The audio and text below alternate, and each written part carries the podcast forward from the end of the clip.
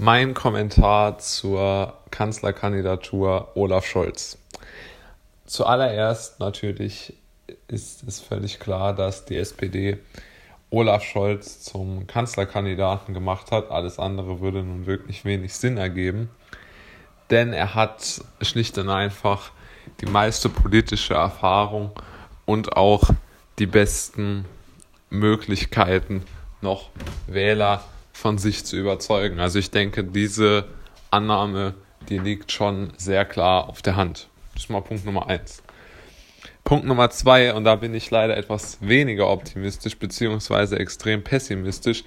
Wir werden leider wieder keinen spannenden Wahlkampf sehen, weil die CDU der SPD so enteilt ist, dass äh, äh, dort einfach keine Hoffnung, leider, ich betone leider, für jeden, der Demokratie mag, leider besteht. Denn ein Kampf zwischen zwei gleichen Gegnern, wie zum Beispiel in Amerika, oder zumindest einigermaßen auf Augenhöhe sich begegnenden Gegnern, jetzt nur mal was die äh, Performance bei den letzten Wahlen, beziehungsweise auch bei der Wahl dann angeht, ist immer wünschenswert. Ähm, aber dadurch, dass die SPD halt einfach diesen Irrsinn nicht einsieht, dass sie aus der großen Koalition raus muss, wenn sie wieder in den Bund, wenn sie wieder den Bundeskanzler stellen will.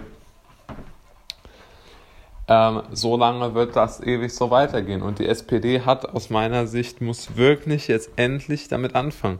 Sie schieben den Punkt immer weiter heraus.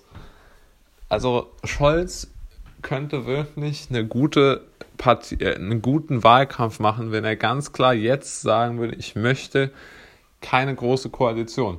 Ich möchte von mir aus eine Ampel oder ich möchte Rot-Grün oder ich möchte Rot-Rot-Grün, aber ich glaube, er kann keinen Wahlkampf machen und er kann keine Stimmen gewinnen, um zu sagen, ja, also wählt mich als Vizekanzler.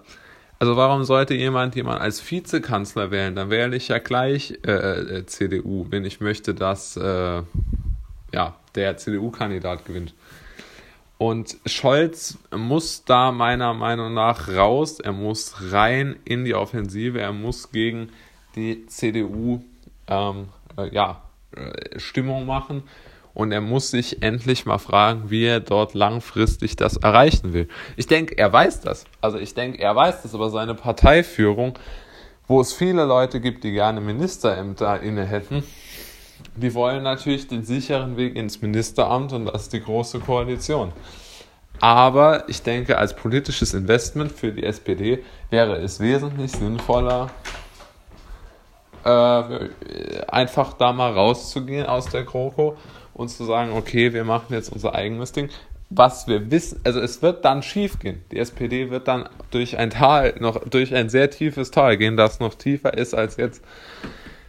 Aber ich glaube, mit einer Chance auf einen wirklich guten, langfristigen äh, Gewinn in der Wählergunst. Weil äh, dieses Trauerspiel jetzt da immer mit dieser großen Koalition und als Juniorpartner, äh, äh was ja in dem Bild gipfelte, als da äh, äh, Frau Merkel Herrn Gabriel vor erdenklicher Zeit äh, mal so einen Apfel aus ihrem Körbchen in sein Körbchen gelegt hat, sogar tatsächlich ähm, das ist ja wirklich ein Bild, äh, was das perfekt zeigt, wie die Große Koalition aufgesetzt ist.